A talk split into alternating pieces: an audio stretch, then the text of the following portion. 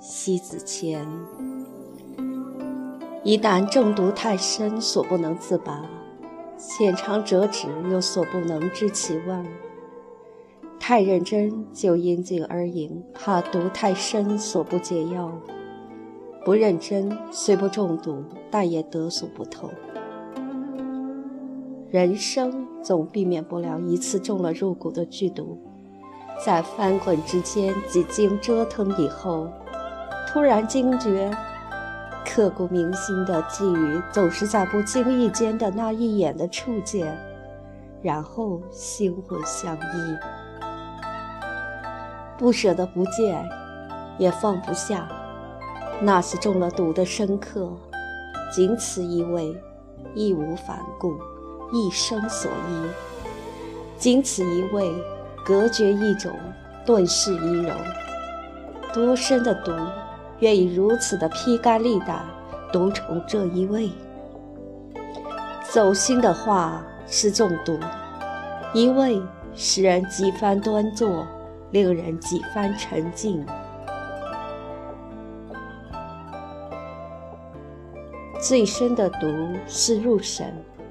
一味足以让人心神皆愿在迷离间不愿醒来。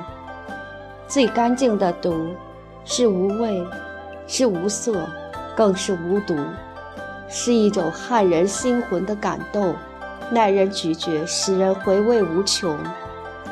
中了这样的毒，与静谧的夜与之相思，与之相许。每每毒饮，需细细咀嚼。方丝丝入骨，多少次选择成为奢侈的需要，人生总得在不耐烦里中了该中的毒。所有的倒霉与不幸于千百回以后幡然醒悟，只有毒虫越己越新的一味能入神入魂，痴心绝对。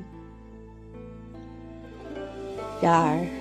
人间毒蛊太多，瘆得慌的不是遍地滋生，而是恐慌所服的毒是一个谜，没有药名，也没有医盾，莫名其妙里把心魂颠三倒四、狂舞了一生的魔爪，然后一个回首，天地相隔，音信杳无，中不对的毒，魔性侵染。人生所有的毒不轻易品饮，勿念其香而令其掳走痴迷。入了心的毒，毒性难解；一旦入心，心生俱带不清。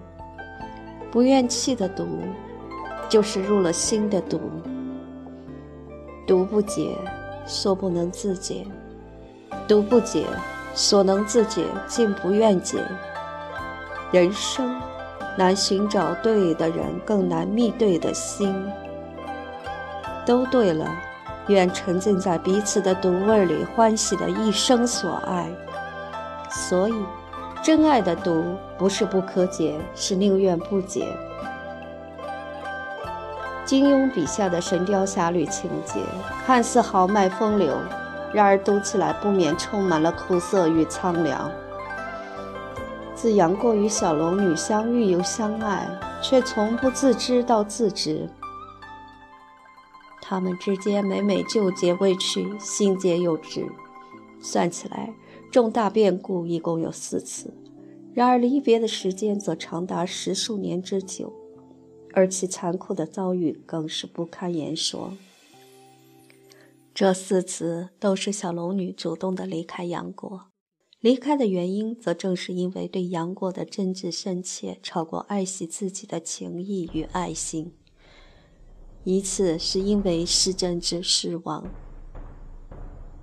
一次是因为礼教大防，一次是因为双重误会，一次是因为就要牺牲，一次比一次痛苦，一次比一次更惨烈，一次比一次更长久。而一次又比一次更真挚。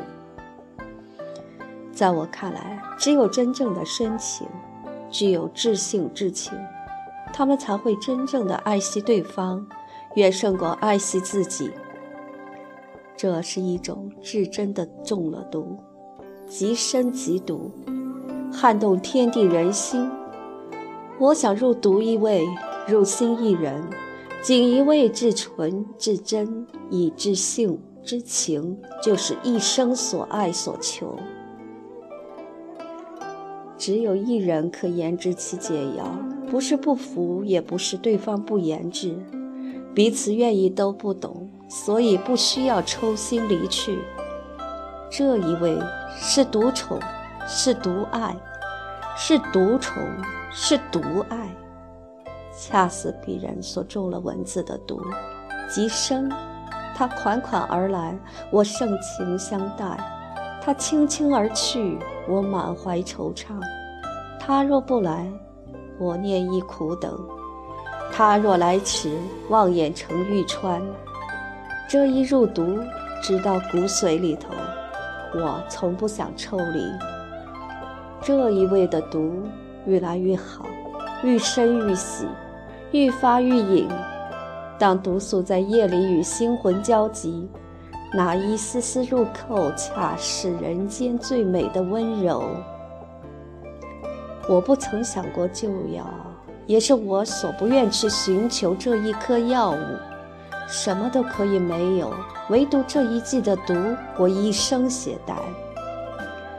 只有与精神灵魂融洽无间的毒，才是人生最难能寻找的剧毒。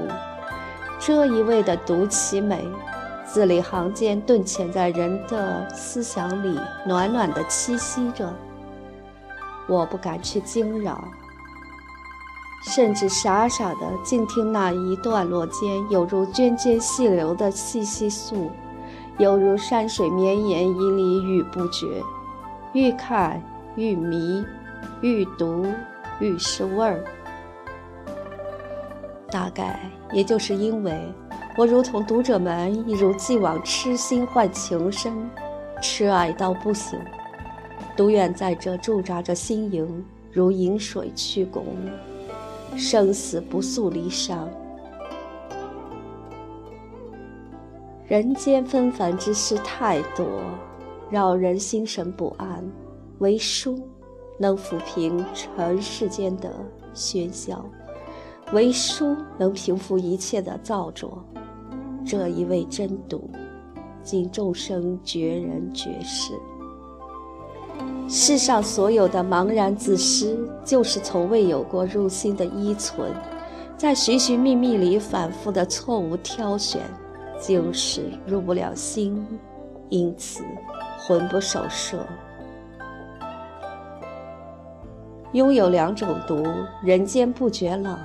入心的人是你所需要饮下这一味毒，入骨的文是你所携带咀嚼的一味毒。人生最大的成就是左手拿书，右手牵着入心的人，一直走来老去，执笔在阡陌，吃毒在田园。当走到，当书本泛黄，人已苍老去，唯独这两味的毒，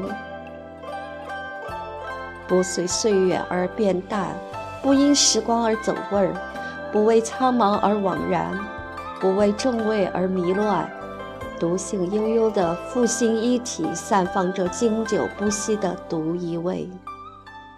这一味对一味，一毒应一毒，何时不是秋月春风等闲度？入毒一味，毒宠一味，谁中了谁的毒，谁解了谁的毒？我认为谁中谁解都不重要，重要的应该是需要明白这一毒味的药引。对于我来说。读者是我的药引，毒与毒虫里始终不弃，我亦当不弃。谁中了谁的毒都好，深深地入扣在彼此的心间，彼此享受着渐入骨髓的深毒，那是干净纯粹的爱意绵绵。我怎么舍得不惜爱？最后，彼此在默契神会里，独宠的相拥。